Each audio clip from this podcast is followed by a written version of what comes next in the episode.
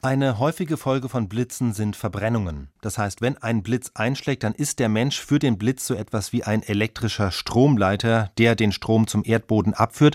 Und dabei fließt meistens der größte Teil der Energie über die Haut. Und dadurch entsteht wie bei einem Glühdraht eine große Hitze, die zu Verbrühungen und Verbrennungen führen kann.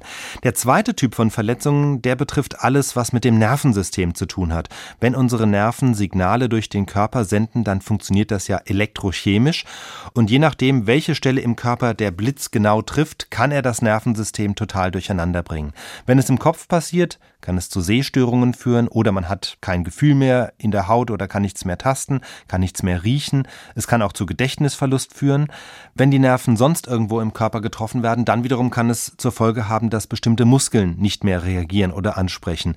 Und das kann natürlich, wenn es der Herzmuskel ist, lebensgefährlich sein, wenn das Herz nicht mehr schlägt oder wenn das Nervensystem so geschädigt ist, dass die Atmung für eine Weile aussetzt, dann kann auch das lebensgefährlich sein. Langzeitfolgen gibt es auch bei Blitzeinschlägen. Das sind dann zum Teil chronische Schmerzen im Körper. Es sind aber auch schon psychische Langzeitschäden beobachtet worden, Persönlichkeitsveränderungen, dass zum Beispiel Menschen Impulse nicht mehr so gut kontrollieren können, aggressiver werden oder dass allein durch das Trauma, das sie durch den Blitzschlag erlebt haben, es zu Depressionen kommen kann.